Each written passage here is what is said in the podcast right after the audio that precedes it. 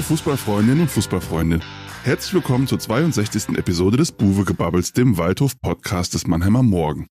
Mein Name ist Alexander Müller und ich heiße euch herzlich willkommen. Mit mir im Studio hier in der Dudenstraße sitzt mein lieber Kollege Thorsten Hof. Hallo Thorsten. Hallo Alex.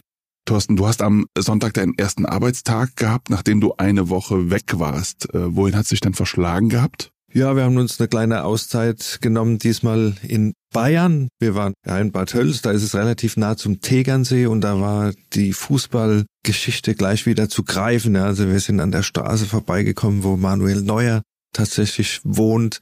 Und äh, Uli Hoeneß wohnt Hat er ein schönes Häuschen oder ist er so ein Zwei-Zimmer? Ja, wir, wir, wir sind nicht äh, jetzt direkt hin und wollten keine Fanboys mäßig da vorm Gartenzaun stehen und da neugierig sein, aber wir haben zumindest mal so die Ecke, ja, bisschen erhöht, Blick auf den See, nicht so schlecht, großes Grundstück anscheinend, steht auch ein Fußballtor drin, so was man hört und dass der Ball ab und zu mal in den See fliegt. Auf der anderen Seite vom See wohnt ja dann äh, Uli Hoeneß, ne? Weißt du ja auch sicher. Da konnten sich die Spieler immer ausheulen. Dann sind die hingefahren und Franck Ribéry hat gesagt, hier, der Trainer behandelt mich nicht gut und dann, ja, dann gab es da Konsequenzen. Fährt auch ein Schiff rüber direkt. Fährt ein Schiff rüber. Fährt ein Schiff, also Ja, kann Manu mit, mit dem Schiff rüberfahren und dann waren wir tatsächlich noch hinten in der Ecke Schliersee, Spitzingsee und das sagt ja bestimmt auch was beim Thema Manuel Neuer, denn Oh, da, hat er da sich, hat er sich doch, da hat er sich doch gebrochen alles, ne? da hat er sich sein Alle Bein ruiniert da oben und als wir dort waren, war auch Winter, also es hat so einen kleinen Eindruck gegeben, wenn Ich da meine, Schnee das- ist und so. Stell dir mal vor, der Neuer wäre damals da nicht Skifahren gegangen.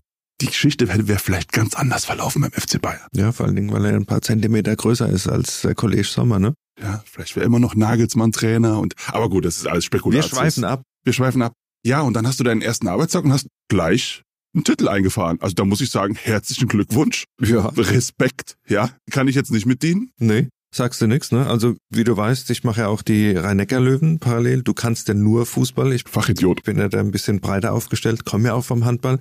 Insofern war das natürlich ein Fest beim äh, Final Four dabei zu sein am Wochenende in Köln. Ich hab's ja ehrlich gesagt nach den letzten Auftritten der Rhein-Neckar-Löwen vier Liga-Niederlagen in Folge und auch mit einer Fehlerquote, die sehr bedenklich war, habe ich gedacht, Halbfinale gegen Flensburg schaue ich mir im Fernsehen an. Bleib dann halt zu Hause, mach sonntags ganz normal meinen Dienst, aber dann haben sie ja das Halbfinale schon mal äh, gewonnen und dann hieß es schnell das Ja. Zugticket buchen, nach Köln fahren und was wir dann da erlebt haben vor fast 20.000 Leuten, das war der reine Wahnsinn. Ich glaube, du hast es auch dann irgendwie Genau, ich war ja gesehen. in Essen beim Waldhofspiel und ähm, danach haben wir unseren Text so ein bisschen geschrieben im, im Café und da lief das Spiel.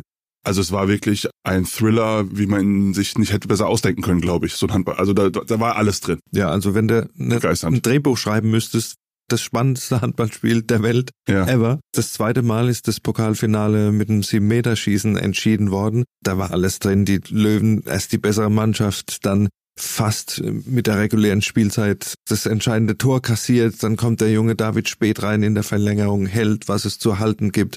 Dann Uwe Gensheimer, gebürtiger Mannheimer, wird fast zur tragischen Figur, verschießt zwei sieben Meter ein, freien von außen, retten sich trotzdem dann nochmal ins sieben Meter schießen. Dann geht Gensheimer hin, wieder an den Punkt als erster, haut den rein und äh, Alvin Lagergren macht den letzten und äh, dann kannst du dir natürlich vorstellen, was da los war bei den, Große bei Emotionen. den wurden da Löwenfans und äh, ja, da waren ja auch unheimlich viele Leute dabei in Gelb und da hat es natürlich alles äh, kein, kein Halten mehr gehabt und ich habe gehört, du hast dann auch im, im Zug ein paar äh, Löwenfans tatsächlich gesehen. Genau, unser Zug fuhr um Viertel nach sechs in Essen ab und dann stiegen in Köln-Deutz, stiegen die alle ein. Sie hatten schon einen leicht glasigen Blick. Ich war mir jetzt nicht so sicher, ob sie geweint hatten oder ob es vielleicht an dem, an dem Kölsch lag, was sie schon äh, getrunken Wird hatten eine zu dem Zeitpunkt. sein. Wahrscheinlich eine Mischung aus beidem, ja.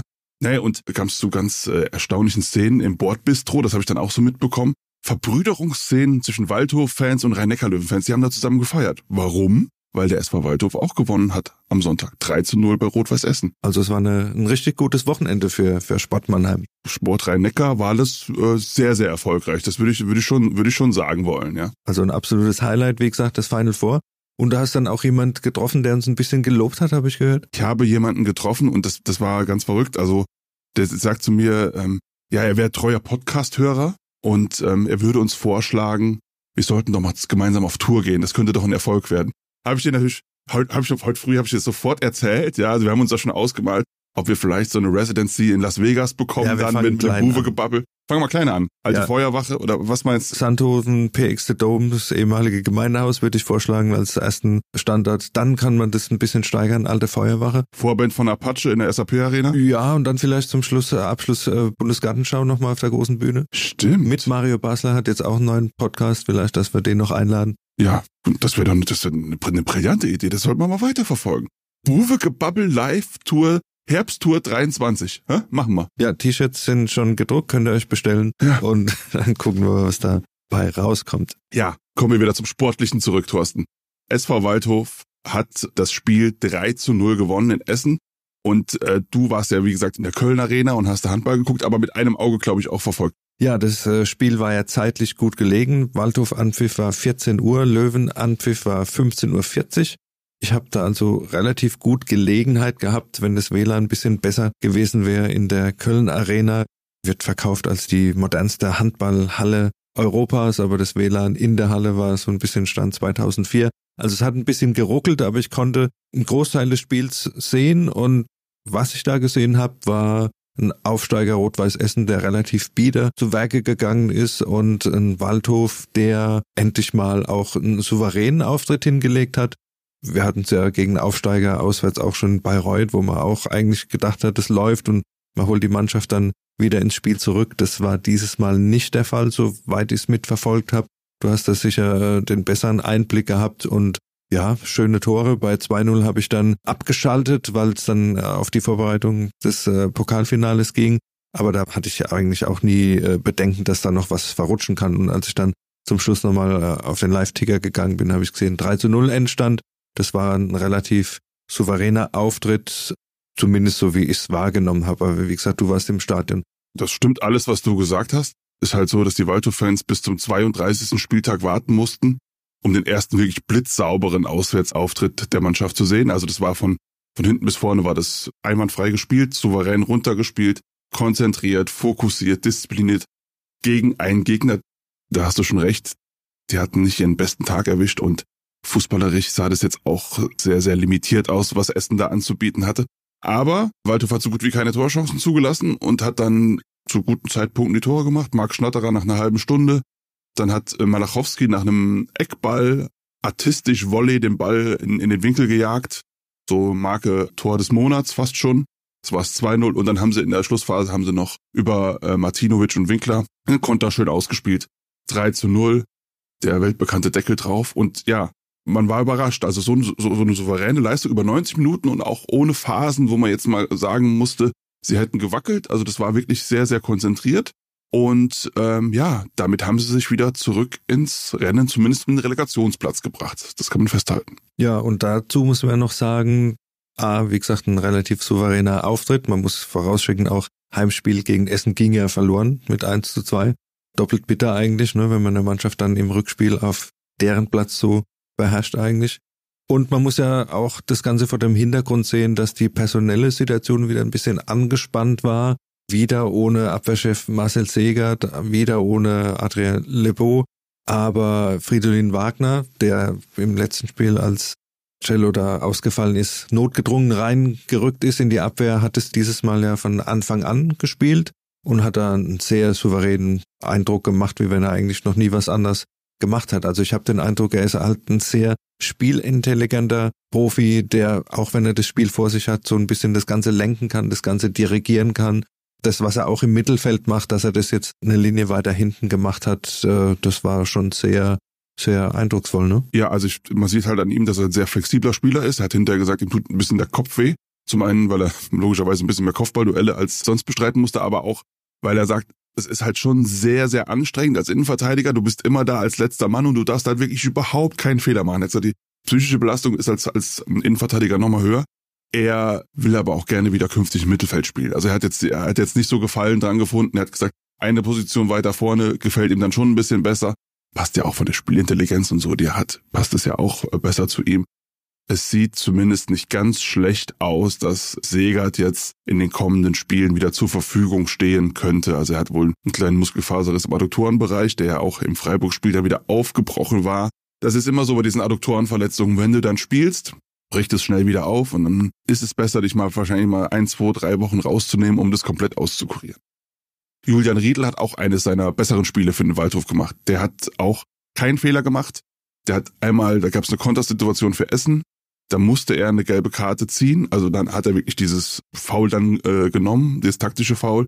Ansonsten hätte das vielleicht eine Chance für, für Essen gegeben. Also den fand ich auch, fand ich wirklich absolut überzeugend. Da siehst du dann auch, was für eine Basis du legen kannst, wenn du in der Abwehr stabil bist und äh, auch wenn wir gerade das Thema Basis haben. Wie sieht denn die Basis jetzt aus für den Schlussspurt in der Liga? Wir haben jetzt demnächst das äh, große Spiel in Dresden anstehen. Aber wie ist die Situation? Wir haben uns ja das letzte Mal ein bisschen festgelegt, oder ich habe mich ein bisschen festgelegt. Ich glaube nicht mehr so richtig dran, dass es was werden könnte Richtung Relegation. Jetzt ist der Abstand wieder ein bisschen geringer geworden. Aber man sieht auch, man muss so Spiele wie in Essen, man muss die eigentlich gewinnen, um überhaupt dran zu bleiben. Waldhof ist weiterhin siebter, hört sich erstmal schlecht an, aber der Abstand äh, zum Relegationsplatz hat sich verkürzt, weil Dresden ja auch nicht punkten konnte und insofern tut sich da wieder eine, eine kleine Chance auf. Es ist so, da wird natürlich das Spiel in Dresden, das ist kein Endspiel, aber das ist schon sehr richtungsweisend. Also klar ist, wenn sie da verlieren, haben sie auf jeden Fall wieder die äh, fünf Punkte Rückstand und dann sind halt auch nur noch fünf Spiele. Da darfst du nicht verlieren. Im Idealfall gewinnst du da. Mit dem Unentschieden bist du wahrscheinlich auch noch weiterhin dabei. Allerdings, Waldhof hat jetzt 54 Punkte. Also man kann davon ausgehen, dass der erste direkte Aufstiegsplatz mit Elversberg, die haben 66 Punkte, der wird weg sein. Wien Wiesbaden hat 62 Punkte, 8 Punkte, da kann der Waldhof eigentlich auch nicht mehr rankommen, zumindest wenn äh, Wiesbaden nicht komplett einbricht und dann geht es um den Relegationsplatz. So. Da sind halt die Bewerber Dresden, Osnabrück, Saarbrücken und Waldhof. Also vier Bewerber für einen Platz. Da kann man sich schon ausrechnen, dass die Chancen jetzt da nicht so riesig sind. Vor allem, wenn man weiß, dass der Waldhof natürlich auch mit Abstand das schlechteste Torverhältnis von allen hat, die da oben äh, um diesen Relegationsplatz mitspielt. Aber man wird sehen, mit einer Serie jetzt im Schlussspurt, wenn man von diesen verbleibenden sechs Spielen, sagen wir mal, fünf gewinnt, das ist schon das Niveau, wie du da punkten musst, dann bist du da sicherlich äh, im Geschäft. Die Frage ist, ob dem Waldhof das zuzutrauen ist. In Dresden wird man halt sehen, nach diesen drei Topspielniederlagen vor ein paar Wochen, wird man halt sehen, wie sie jetzt, wie stabil sie jetzt geworden sind, um bei der Wucht, die da in Dresden sowohl was, was von den Fans herkommt, als auch von der, von der Offensive, die Dresden hat, wird man dann sehen, ob Waldhof dem standhalten kann. Stimme ich dir absolut zu. Dresden absolutes Schlüsselspiel und äh, ja, auswärts 30.000 Leute im Stadion und äh, Dresden auch ein sehr hitziges Publikum. Also ich glaube, ein, ein schwieriges Auswärtsspiel gibt's kaum, sage ich mal. Aber da musst du halt bestehen, wenn du, wenn du in die Richtung nochmal willst. Und man hat auch gesehen, dass Dresden tatsächlich immer wieder so seine Aussetzer hatte. Und wenn du da im richtigen Moment zustichst, vielleicht. Man kann sich ja das Spiel äh, von Saarbrücken gegen die angucken. Da kann man schon seine Schlüsse draus ziehen, wie man die schlagen kann. Auch, auch das Spiel da ist Saarbrücken sehr über die Kompaktheit gekommen und hat dann bei den, bei den paar Chancen, die diese hatten, haben sie halt zugestochen und so wirst du gegen die spielen müssen. Es ist natürlich dann schon gut, dass du jetzt zumindest mal ein Spiel hattest äh, zu null, um da die Sicherheit so ein bisschen zu haben, dass du, dass du auch hinten die Null halten kannst und stabil spielen kannst und nicht viele Torchancen zulässt, ist mit Blick auf das Dresden-Spiel gar nicht so schlecht. Okay, da wissen wir dann am nächsten Wochenende auf jeden Fall mehr und wir kommen jetzt zu unserer Rubrik die drei Fragezeichen und da fangen wir an mit unserem Top der Woche.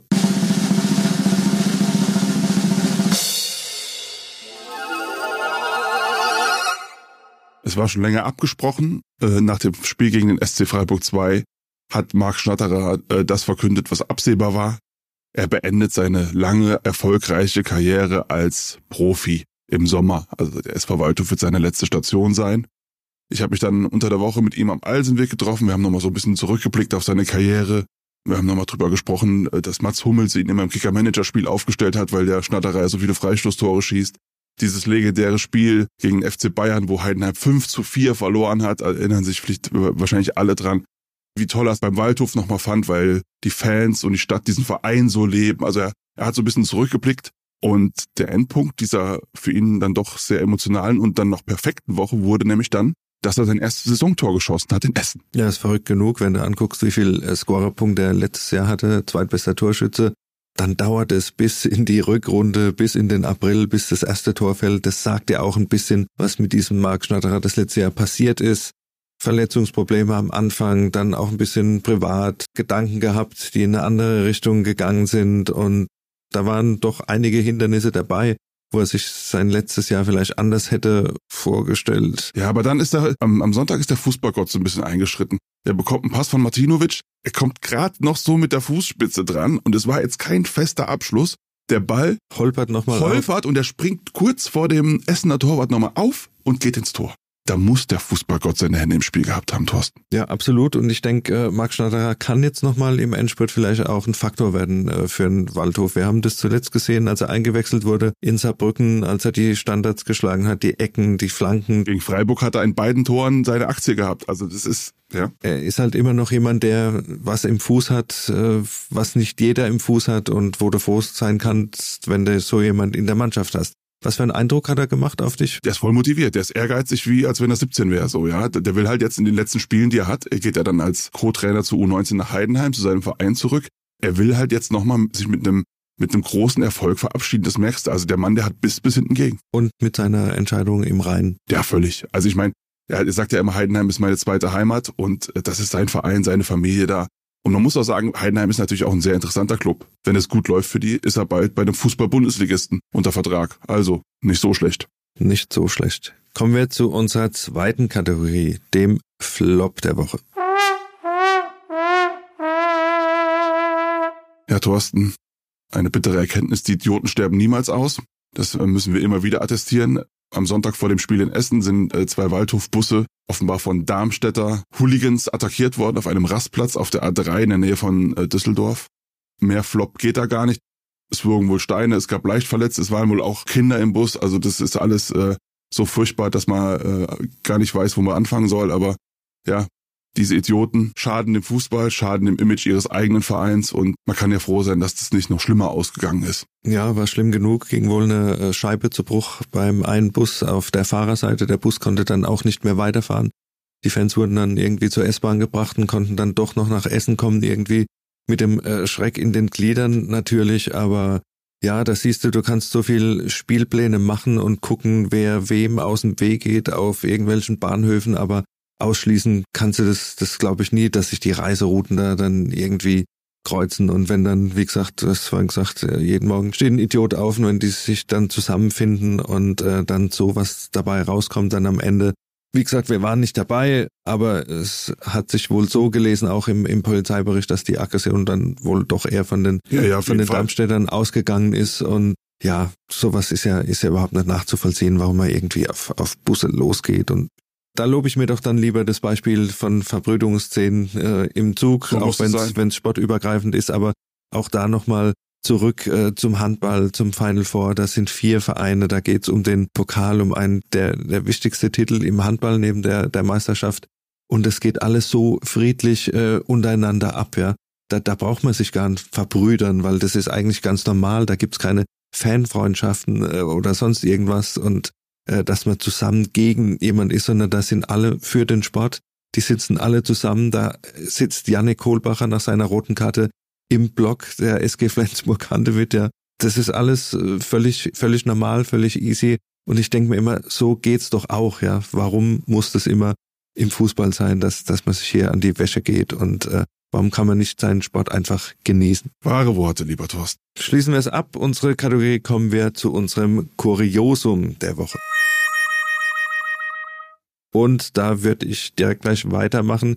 Wir haben ein bisschen in der Statistik gekramt und das 3 zu 0 in Essen hat tatsächlich einen leicht kuriosen Touch, weil wir haben jetzt tatsächlich 20 Spiele warten müssen, bis es mal wieder eine Partie gibt, wo der Waldhof ohne Gegentor vom Platz geht. Ich glaube, äh, Jan-Christoph Bartels wird gut geschlafen haben, aber wird vielleicht auch geträumt haben von 20 Spielen vorher. Es wieder hinter ihm einschlägt, oder was? Ja, ja, aber bei, da war ja noch äh, Behrens im, im Tor im, beim der letzten hat noch Mal. nie zu Null gespielt. Der hat, der hat noch nie zu Null gespielt. Also das letzte Spiel zu Null datiert vom 8. Oktober 2022 und das war das 1 zu 0 gegen Saarbrücken und seitdem hat's immer wieder geklingelt im, im Waldhoftor und hat natürlich dann auch zur Folge, dass das Torverhältnis jetzt immerhin ausgeglichen ist. Wahnsinn. Bei, Wobei man aber- ja eigentlich sagen muss, das Kuriosum ist ja nicht, dass sie jetzt zu Null gespielt haben, sondern dass sie 20 Spieler nicht zu Null gespielt haben. Es ist ja eigentlich ein Kuriosum, es müsste ja eigentlich Normalität sein, dass man zu Null spielt. Also wenn man, wenn man um den Aufstieg mitspielen möchte, dann sollte man doch eigentlich regelmäßig die Defensive gewinnt die Championships, sagt man so. Aber Aber nein, das ist aber zumindest ein Hoffnungsschimmer. Ja, vielleicht schaffen sie es jetzt noch ein paar Mal zu Null zu spielen. Zu Null in Dresden würde zumindest mal für einen Punkt für reichen. einen Punkt Du reichen. alter Mathematiker. Ja, da hast ne? du das damals schnell Und ausgerechnet. äh, da Ja. liegt unsere Hoffnung drauf. Und du hast ja vorhin angesprochen, mit einem Remis in Dresden könnte man wahrscheinlich noch leben, damit die Hoffnung noch so ein bisschen Richtung Relegation geht. Bartels übrigens auch ein, ein, ein Faktor in den letzten Spielen. Klar, aufsteigende Form. War, war schon gegen Freiburg gut und hat auch die zwei, drei Szenen gegen Essen, wo es kribbelig wurde, hat er alles äh, sehr souverän äh, wegpariert. Also starke Innenverteidigung, starker Torhüter. Auf geht's nach Dresden. Und bald kommt noch der Sieger zurück. Auch noch. Ja, Wahnsinn. Kann ja nur besser werden. Okay, blicken wir noch ein bisschen aus. Wir haben es jetzt schon ein paar Mal angesprochen. Am Wochenende steht das Spiel beim Dynamo Dresden an. 30.000 Leute werden erwartet im Stadion. Ich hatte auch schon mal das Vergnügen, dort zu sein. Das war allerdings während der Corona-Zeit. Da durften, glaube ich, so ein paar Leute wieder kommen. Da war die Obergrenze bei 10.000.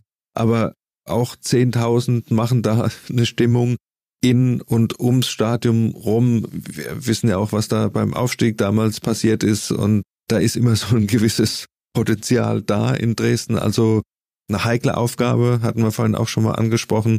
Und da musst du einfach bestehen, wenn du, wenn du nochmal was holen willst. Aber es geht dann auch weiter. Nach diesem Spiel haben wir dann äh, ein Programm, das sich vom Papier her leicht liest. Ja, es ist dann äh, leichter. Ja, es ist Halle, es ist Zwickau, es ist Oldenburg, sind alle Mannschaften, die unten drin stehen. Da musst du eigentlich dann deine Punkte holen, wenn du die Ambition weiter nach oben hast. Dann nochmal sehr kniffliges Auswärtsding bei 1860 freitagsabends unter Flutlicht. Grünwalder Straße, da wird sich dann allerspätestens, wenn nicht vorher schon was Negatives passiert ist, so ein bisschen die Richtung weisen, wenn es dann Richtung Finale geht gegen den MSV Duisburg zu Hause. Das ist so ein bisschen, was vor dem Waldhof liegt und ja, wir hatten es ja vorhin angesprochen, wenn da so eine Serie jetzt nochmal kommt, können wir hoffen, aber die größte Klippe wird wohl, wird wohl Dresden. Sein. Wa- Waldhof ist für mich immer noch der Außenseiter in diesem äh, Rennen um den Relegationsplatz, muss man sagen. Ja, das ist, äh, Dresden ist jetzt vielleicht kein äh, Louis van Gaal Tod- oder Gladiolenspiel, aber es ist schon, wir haben das ja eben schon mal angedeutet, es ist schon wirklich sehr, sehr richtungsweisend. Also auch nicht nur vom Ergebnis her, sondern da wird man halt auch sehen, wie sie dem, das ist so ein Stresstest, so ein klassischer Stresstest. Wie, wie ähm, können sie diese Belastung da meistern? Wie können sie diese Wucht auch meistern, die, die von Dynamo kommen wird? Und vielleicht schaffen sie es ja wie in Essen, wo 17.000 Zuschauer abseits vom Gästeblock auf einmal sehr, sehr ruhig waren. Das ist natürlich der Idealfall, wenn du da in Führung gehst oder so und, und halt den, ähm, den Zuschauern auch so ein bisschen den Zahn ziehst. Wenn du das schaffst, das wäre natürlich die Idealvorstellung. Ich glaube, das Spiel damals, äh, lass mich nicht lügen, ist 1-1 ausgegangen, dieses Corona-Spiel. Hm, ja, zu Hause haben sie Dresden 2-1 geschlagen. Also chancenlos fahren sie da bestimmt nicht hin. Und wenn du da bestehst, und da würde für mich auch schon unentschieden drunter fallen, wenn du da bestehst, glaube ich, dass das schon so viel Rückenwind geben könnte, dass sie in den Partien gegen die vermeintlich machbaren Gegner dann ähm, doch gut aussehen und auch gut punkten können. Und was mir absolut Mut macht, ist auch deine aufsteigende Form.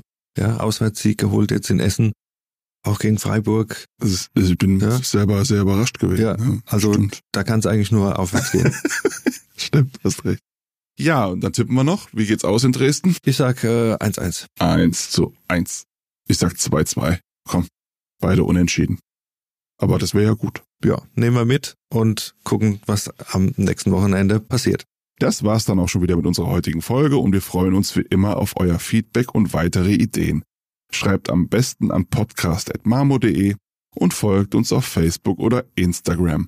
Lasst uns ein Abo da, damit ihr auch in Zukunft keine Folge mehr verpasst. Wir hören uns wieder am 3. Mai nach dem Spiel gegen den Hallischen FC. Ein Podcast des Mannheimer Morgen.